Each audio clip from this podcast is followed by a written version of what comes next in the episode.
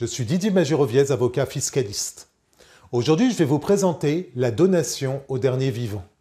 La donation au dernier vivant consiste dans la donation de biens à venir entre époux.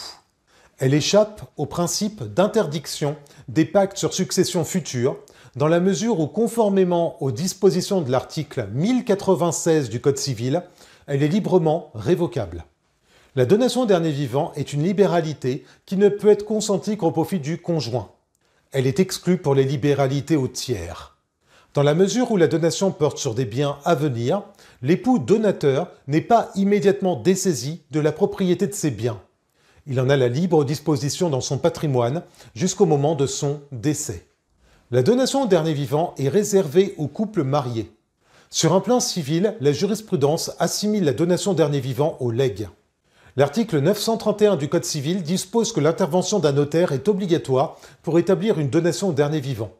À défaut, elle pourrait être entachée de nullité.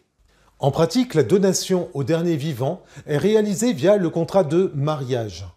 La révocation de ce type de libéralité n'est soumise à aucune règle de forme en particulier. Il est ainsi possible d'y renoncer par voie testamentaire. En cas de divorce, la donation de biens à venir est révoquée de plein droit, sauf disposition contraire de son auteur. C'est l'article 265 du Code civil. Pour être valable, la donation entre époux de biens à venir suppose le respect de règles de forme prévues pour les donations ordinaires. L'article 931 du Code civil dispose ainsi que la donation doit être passée devant notaire et être reçue en minutes. L'article 932 du Code civil dispose par ailleurs que la donation doit être acceptée par son bénéficiaire. C'est le, notaire rédacteur qui se charge de définir la donation de biens à venir entre époux. Il mentionne ainsi l'objet de la libéralité ainsi que les modalités de son imputation sur la quotité disponible spéciale entre époux. Cette donation peut par ailleurs être assortie de conditions. La donation peut accorder au gratifié un bien précis ou une quantité de biens en pleine propriété ou en usufruit, ce qui est le cas le plus fréquent. Si la donation au dernier vivant excède les limites autorisées par la loi en présence d'héritiers réservataires, le gratifié s'expose alors à une action en réduction. À cet égard, et sauf s'ils y renoncent, les enfants du défunt sont en droit de demander la réduction des libéralités consenties aux conjoints survivants qui auraient pour effet d'empiéter sur leurs réserves. En présence de descendants, la donation porte généralement sur la quotité disponible entre époux la plus étendue.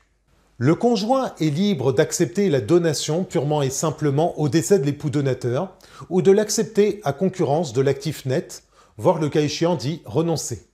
L'article 1094-1 du Code civil prévoit par ailleurs que l'époux donataire peut cantonner son émolument sur une partie des biens donnés en sa faveur.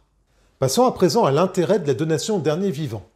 Lorsqu'un conjoint retire des droits d'une disposition de dernière volonté, il ne peut les cumuler avec ses droits légaux que dans la limite de la quotité disponible spéciale entre époux.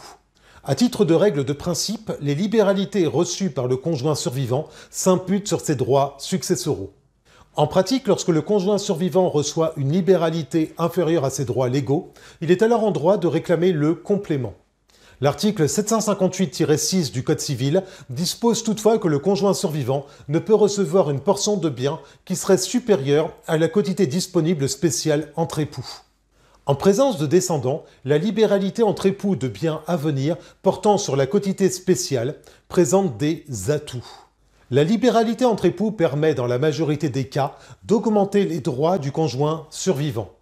Tout d'abord, il est possible d'accorder au conjoint survivant l'usufruit de l'intégralité de la succession, même en présence d'un enfant d'un premier lit. À cet égard, la loi ne prévoit la possibilité pour le conjoint survivant d'opter pour l'usufruit qu'en présence d'enfants communs au couple. Par ailleurs, il est possible d'accorder au conjoint survivant l'usufruit de tous les biens du défunt au jour du décès, outre les biens légués. Ce n'est pas possible dans le cadre de l'usufruit légal. La libéralité entre époux permet en outre de cumuler des droits en usufruit et des droits en pleine propriété, ce qui n'est pas prévu par la loi. À cet égard, le conjoint survivant peut recevoir un quart en pleine propriété des biens du défunt, ainsi que les trois quarts en usufruit. En pareille hypothèse, les enfants reçoivent trois quarts en nue propriété. De plus, sauf disposition contraire contenue dans l'acte, le conjoint survivant peut opter pour l'une des trois quotités autorisées, à savoir la pleine propriété de la quotité disponible ordinaire, un quart en pleine propriété et trois quarts en usufruit, ou la totalité en usufruit, avec la possibilité de cantonner son émolument à certains biens. Passons à la fiscalité de la donation au dernier vivant. D'un point de vue fiscal, une donation de biens futurs à un époux est exonérée de droits de succession. C'est différent pour la donation de biens présents réalisés du vivant du donateur, puisqu'en pareille hypothèse, elle n'est exonérée qu'à hauteur de 80 724 euros, abattement qui se renouvelle tous les 15 ans. En matière d'impôt sur la fortune immobilière, l'IFI, une distinction doit être faite selon que le conjoint survivant bénéficie de la qualité d'usufruitier en vertu de la loi, article 757 du Code général des impôts, ou en exécution d'une donation au dernier vivant ou d'un testament.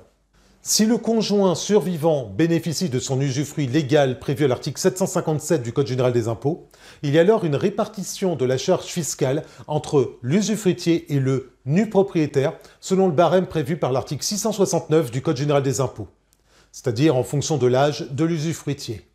En revanche, lorsque l'usufruit découle d'une donation au dernier vivant, l'usufruitier est alors imposé à l'IFI sur la valeur totale en pleine propriété des biens transmis.